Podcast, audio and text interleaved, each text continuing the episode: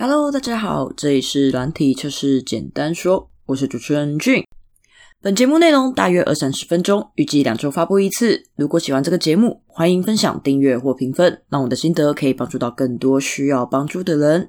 如果愿意小额支持我一下，也欢迎去查看节目资讯的赞助链接，并且在赞助的时候留下你想说的话，让你的心意能传递给我。节目的最后也可能会念出你的留言并回复。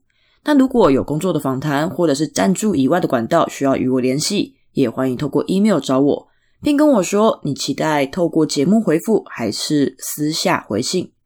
最后，谢谢各位的支持，让我们开始今天分享的内容吧。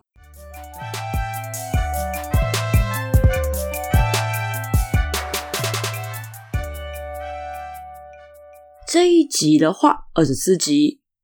不知道听众朋友们有没有曾经在工作中察觉问题，试着提出问题，却被认为不太重要而延后处理呢？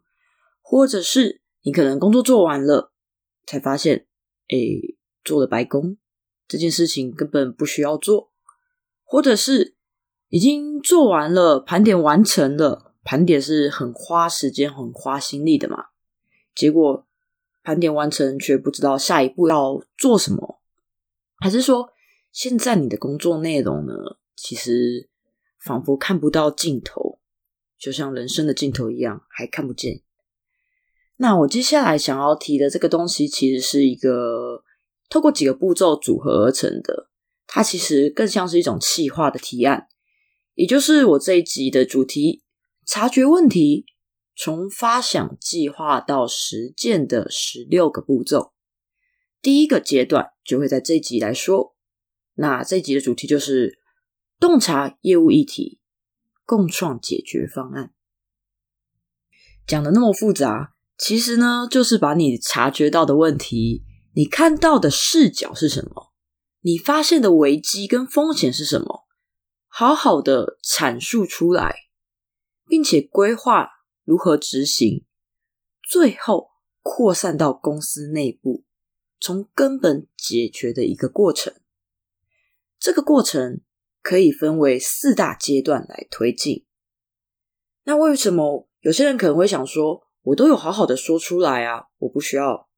其实这边好好的阐述出来，并不是说你没有讲，而可能是你已经跟对方讲了，但是对方没有意会到你的意思，他没有 get 到你。想要传达的那个本意，所以我们可能要透过一些比较容易理解的方式，理解的例子，可能用一些非你个人的技术领域的专业用词，用他人理解的白话的方式讲白点，就是连你的家人如果跟你不是专业领域的，他都听得懂你在讲什么，而且他也认同你现在说的这件事情是有。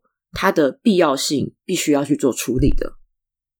啊，这边带回来，刚刚讲到这个过程可以分为四大阶段来推进。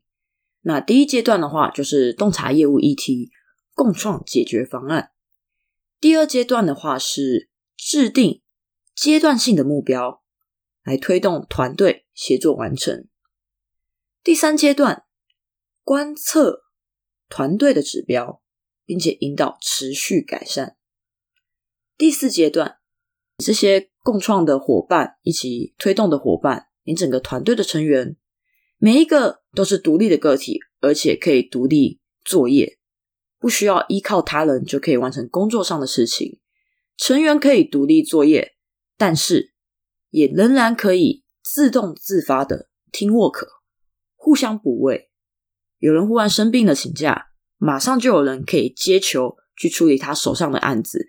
知道他处理到哪，资讯的同步，还有工作项目以及目标的认知，都是很快马上理解的，可以迅速的补位。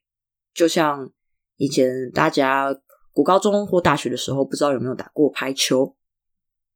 我自己前阵子在看运动赛事的时候，看到排球是特别有感的。但这个可能也跟我在看动画《排球少年》有关。我看到。主角就是一个个子这么小，跟大家认定的打排球的人不太一样，就像打篮球的人个子应该很高一样。但排球少年的主角是很矮很矮的人。那这样的一个排球少年，居然他的梦想就是去打排球，然后在很多的过程当中，他也跟队员互相的合作，然后慢慢的一步一步的完成他们的阶段性目标，持续的去推进。那这边主角他虽然可能身高不足，但是他努力的去补充他的能力，让他成为一个可以独立奋斗，他也可以坚守某个岗位的个体。然后他有其他的成员们，每个团队成员也都是独立。可以负责岗位上面的事情，但是他们彼此又了解彼此在做什么，甚至那些基本的功，就像软体测试是软体业的基本功一样，他们也都会去培养那部分的技能。然后当有人来不及接球的时候，另外一个就马上去补位。那这种就是成员可以独立作业，也能自动自发听 work 的概念。那这四个阶段呢？这集只会先讲第一阶段。那后面几个阶段大概会分成几集，我还不确定，可能就看我这边讲下去的时间拉多长吧，还是会把时间控制在二三十分钟。那刚刚讲到的第一阶段，洞察业务议题，共创解决方案，它其实是有包含三个步骤的。第二阶段也是包含三个步骤，第三阶段步骤比较多，是六个步骤，第四阶段只是四个步骤。那这一次。我们要讲到的第一阶段，洞察业务议题，共创解决方案，包含的三个步骤是：define、design、refine。D E F I N E 定义，你可以说是定义课题、定义目标。那 design 的话，就是一个设计，也可以说是一个发想。那最后 refine，R E。F I N E，它就是在梳理、去分析 decide 的东西，然后回想你 define 那个目标，然后去选择。这边就要开始来讲第一阶段喽。在第一个步骤 define 这边会需要请你回答三个问题。我先讲 define，它是定义课题，或者是一个目标，或者是一个愿景。所以我这边要问的三个问题。第一个问题就是，请问你想要达成什么目标？也不一定是你啦，你可以想象你现在察觉到的这件事情是想要达成什么目标，这是第一个问题。第二个问题，达成目标后可以解决什么问题？你可能察觉到问题，然后你现在我又问你说要解决什么问题，可能觉得很奇妙。但注意，这边的步骤是：我希望你第一件事情，第一个问题，你先回答你现在察觉的这个想要达成的目标是什么，然后再来回过头来问，达成目标后可以解决什么问题？这是第二个问题，它不一定是你原本所想的那个问题哦。那第二个问题回答完以后，第三个问题就是。解决这些问题可以带来什么好处呢？所谓的好处可以参考影响到多少客户跟员工。站在公司的角度来思考这件事情，因为你是一个公司的员工嘛，你现在察觉到了什么？所以你先问了想达成什么目标。第二个，达成目标后可以解决什么问题？第三个。解决这些问题后，可以带来什么好处？而这个好处，请你试着站在公司的角度来思考。比如说，影响到的客户数量，有没有办法依靠这个客户数量去评估公司回避掉了多少的成本、商业的成本？像是有时候你会签合约嘛，那你合约就是约定的契约，如果你违规了。那你可能可以要求解约，或者是遇到一些状况，所以没有解约，但是要赔偿。但最严重、最严重的就是你要解约，而且你还要赔偿给对方。所以像是这种解约赔偿金，就是商业上面的一个成本，要花钱的地方。还有一种就像是刚刚讲到合约，那你合约有些它是比较持续性的，像是我们在走订阅制，它就是每个月每个月，或是每年每年，不一定。那这种可能也就是会有什么续约的概念，那续约可能就会有一些优惠的金额，就像前几年有一次母亲节吧，那母亲节通常在五月，那一年不知道是不是刚好是五月二十号，所以。好像是中华电信优先的推出五二零优惠续约方案。那当然，后来其他台湾大哥大、远传、亚太电信，其他的电信也就 follow 跟进了，也推出了母亲节方案，都非常的优惠。但你说他们没有赚吗？其实他们还是有赚。然后，但这样的一个噱头，相较他们日常的一个方案来讲，是比较优惠的。所以很多人他自己也不是母亲，他也不是要给他妈妈的。总之就是优惠嘛，所以母亲节只是一个理由。但重点是他推出了这个优惠方案，而大家都去抢购了。所以不止原本的续约，他们就可以赚到钱。大家大量的去进行这个续约动作以后，各家电信也带来了非常高的一个续约的收入。所以说。这件事情解决问题以后可以带来什么好处？这个好处有没有可能是可以去评估到他的客户数量的，然后去评估一下他可能会有一些什么解约赔偿金或者是续约的金额可以来估算。那这边是客户数量的部分，另外一个是刚刚有提到，还有可能也是影响到我们公司的员工。那影响到的员工数量。有没有可能去评估节省了多少的人事成本？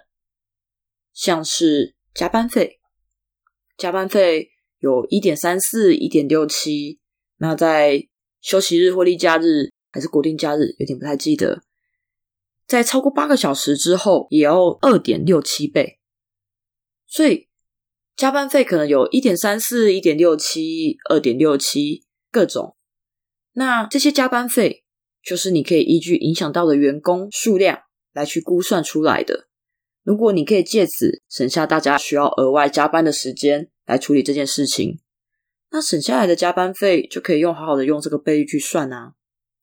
就算你不知道大家的薪水多少，你起码知道今年现在基本工资是多少吧？两万五千多。那明年就会升到两万六千多。你可以以基本工资去试着推算一点三四、一点六七、二点六七倍的加班费，依据这个影响到的员工数量。那如果你真的想象不到怎么把解决问题带来的好处转化为商业数字的话，那我这边来示范一次。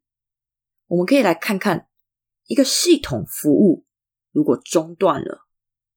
将如何影响到公司的名誉，进而影响到公司经营？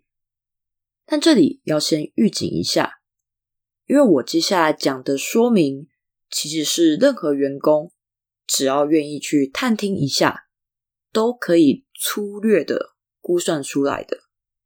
因此，在你试着套用到你现在任职的公司以后，可能会有一个副作用。嗯，就是你可能会意外的发现公司很赚钱，所以信心爆发，更卖力的投入到工作中也不一定。但你也有可能会发现说，公司根本就赚不了多少钱，所以你就会有点想要离职，因为你看不到这家公司的未来。那无论是哪一个结果，其实对你的未来都是好的。只是需要一点勇气来认清事实，然后再决定下一步而已。所以，如果做好心理准备的话，我就开始说明服务中断将如何影响到公司名誉，进而影响到公司经营喽。好，首先，假设你现在发现了一个系统问题，如果问题发生了，将导致系统服务中断，但这件事情还没有发生，现在只是你发现了。而这个服务中断，预计会影响到一千家客户，如果你现在没有办法意会到数字，没关系，我后面也会去讲说这些数字的推算的公式，所以你可以直接听我的一个结果的数字。但如果你真的想要记，你可以拿个纸笔，我在边讲的时候你就边记下来。那回到这边，如果我这个服务中断，预计会影响到一千家客户，一千家客户，其中有五 percent，五趴的客户会要求我方要做赔偿，并且要解约，还会留下负面的评价。像面试都会有天眼通嘛，那你在面试一零四的时候，你可以看到公司资讯，你也去 Google 查一下这家公司的评价嘛。有些地方最容易有的就是评价，所以这五趴的客户可能会要求我方赔偿，而且解约，然后还会留下负面的评价。那那种负面评价、负评，它散播的速度有时候是一传十，十传百，就像谣言一样。但这里为了方便举例，我这边就只分析一传十的影响就好。那一千家客户受影响，乘上五趴的负评，然后乘上十倍的传播速度，总结就会是五百家潜在的客户听到负面评价了。那这五百家潜在客户听到负面评价，假如有一半的潜在客户因此就流失掉了，也就是有两百五十家不跟我们签约了。那剩下的两百五十家还是会跟我们签约，成为我们的新签约的客户，就是都各两百五十。那么，假如说新签约的客户签约金额是一万元，一家客户是一万元，那么两百五十家新签约的客户乘上一万元，就是两百五十万。另外一个没有签的也是两百五十。所以我们可以很快的去推算出来，我们也就是赚进了两百五十万，但是也另外少赚了两百五十万，因为你原本可以赚进的是五百万嘛。那假如原本一家旧客户、旧客户，我们原本既有的客户，他的续约金额比较优惠一点，是打八折，所以是八千块，但是因为我方。严重的失误导致解约的赔偿金额，每一家客户要赔偿两千元。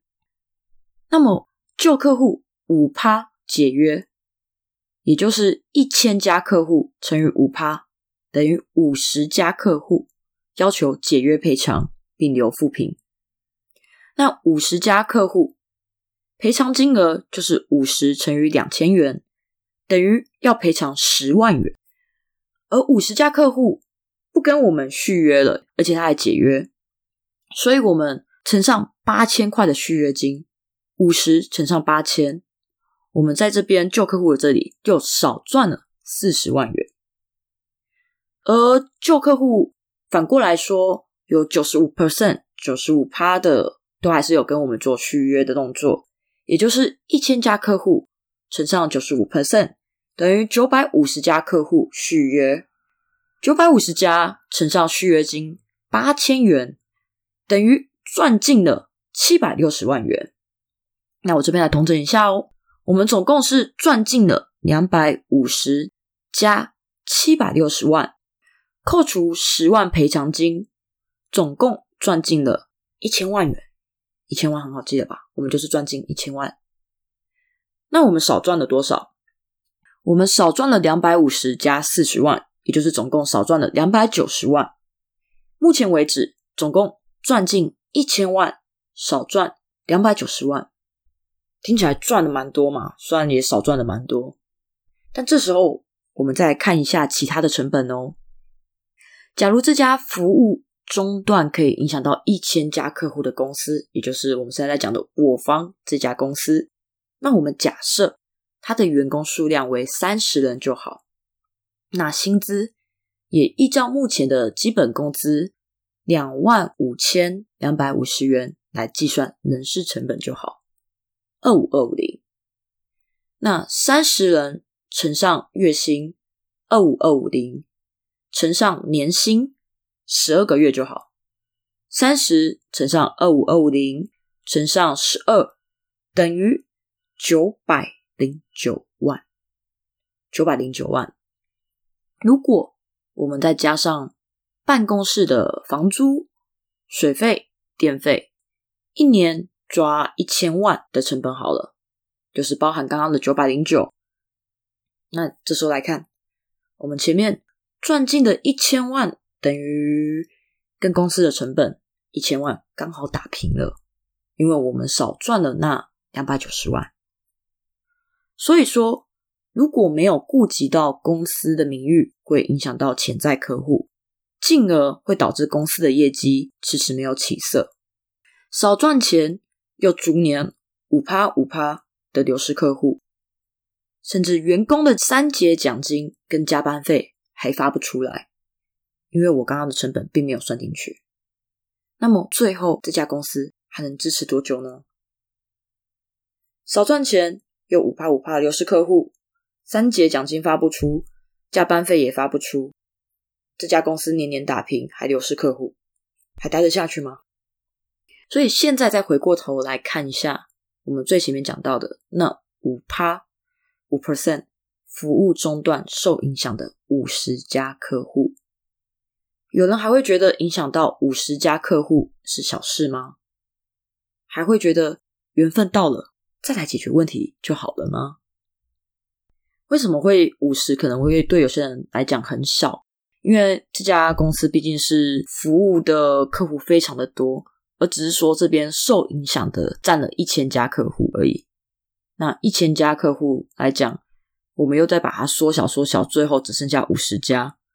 那假如这家公司其实原本是一万家客户，那你再看这五十家客户，或者是你原本一千，你再看这五十。其实有时候还是会觉得五十家客户而已，有什么吗？还好吧。但是五十家客户，你再看他的整个后续在业务那边，可能客服那边要去应付他，然后可能业务这边也没有办法再去公案成功，会有失败的影响。然后再是公司在跟这些客户谈续约的时候，也因此受到影响了。就像我们原本订阅的客户很多。结果不知不觉丢失掉了非常多订阅客户，他都跟我们解约了。那你看到赔偿，其实赔偿真的只有十万块，算出来是真的很小。但问题是，人是会沟通的，人也有可能会付诸行动的。这些客户，他可能可以影响到我们的潜在客户，那一半就不跟我们签了。然后，这还是只看一传十。谣言的影响力只看一传十的状况下去估算的，我们就已经打平了，因为我们少赚了两百九十万，公司收入跟赔本的部分刚好打平。但如果我们一年不只有出现一个这样严重性的服务中断的问题呢？所以说，你发现的问题，你察觉到的事情，可能是很重要的，只是你跟他讲说这个系统服务会挂掉，他可能不太明白多严重。这为什么？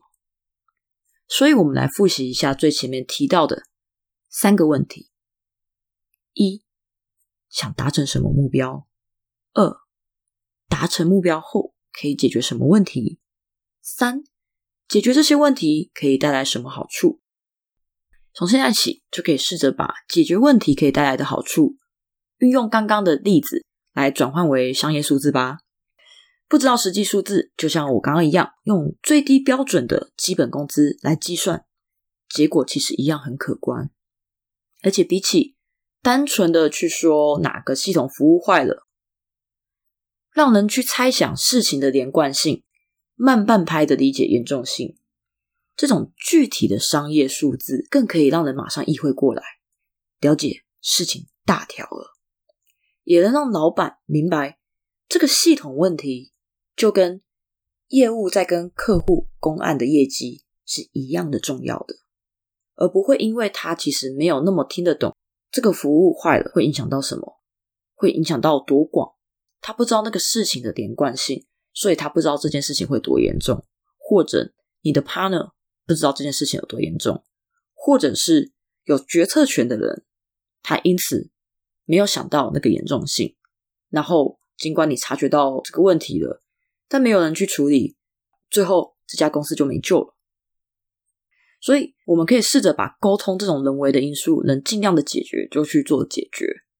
你可以试着去把这些解决问题带来的好处转换成数字，让有决策权的人，让老板去明白这个系统问题跟业务的业绩一样重要。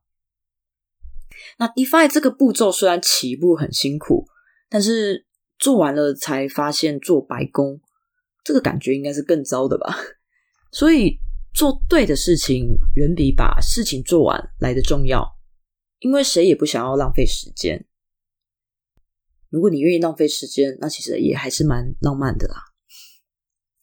那么，在回答完上面三个问题后，对于目标是什么，为了什么在奋斗，完成后的愿景又是什么，一切的终点应该都是很清晰了，也就完成了第一个步骤：define。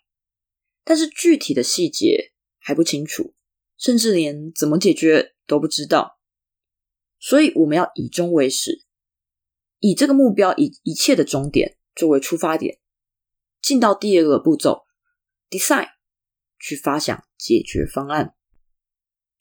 你可以想象一组扑克牌完整摊开来后，你为什么眼睛会直直盯着 S 的那个状况？是因为它是最大的牌吗？其实，design 就是一个发散思考，像扑克牌摊开来一样，它就是一个发散思考、解决方向的过程。重点是时时刻刻想着你的目标，记得自己为何而战。就像我们大家在玩扑克牌的时候，其实会很想要拿到大老二。呃，就是如果我在玩大老二的时候，黑桃二就是最大的嘛，我们会很想要拿到黑桃二。但就算你没有拿到黑桃二，难道你就打不赢这一局吗？你还是会看你的牌要如何去组合，来做出最好的牌局吗？所以说，如果你的目标是系统稳定，那多一点人手来做测试就能解决问题吗？系统稳定，两个人不够就三个，三个不够就四个，时间不够就加班。如果你的目标是系统稳定，千万不要把重点。放错到在测试中找到 bug，从源头解决是要解决开发过程中写出 bug，而不是测试过程中找到 bug。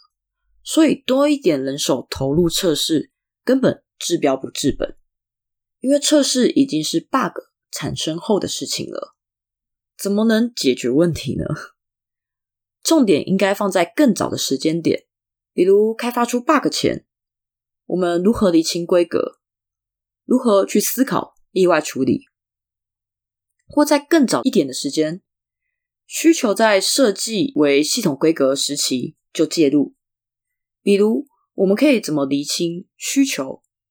他的客户痛点是什么？痒点是什么？兴奋点是什么？时刻想着你的目标：系统稳定。系统稳定后，可以解决什么问题？可以带来什么好处？来反思有什么解决方向可以尝试，尽可能的发想各种方案，而不是只专注的一直在找那个最大的黑桃二、最大的 S。尽可能的发想各种方案以后，最后当你有几个可以参考的解决方向后，在打到二扑克牌的时候，你有一些组合可以出。那所以你可以去有几个参考方向以后。解决的方向以后，我们就要进到第三个步骤，refine。那在 refine 的阶段呢，其实就是要依据现况跟未来的扩展，来选择合适的方案。也就是你在打牌的时候，现在是你要赢得牌局，但未来的部分是你打赢牌局以后，不要输掉了人际关系。就是有时候可能有些人会被说牌品很差，可能就是这种，他赢了游戏，但输掉了友情。那我们其实是要依据现况跟未来来去选择合适的方案的。所以，请试着依据现在的情况可行性以及未来扩展的维护性，去选择合适的方案。就像感情一样，陪你到最后的不一定是普世价值条件最优秀的那个人，但是一定是与你最合拍，未来十年、二十年仍然在你身边的那个人。与你最合拍，也就是现在的情况最适合的、最可行的。那未来十年、二十年仍然在你身边。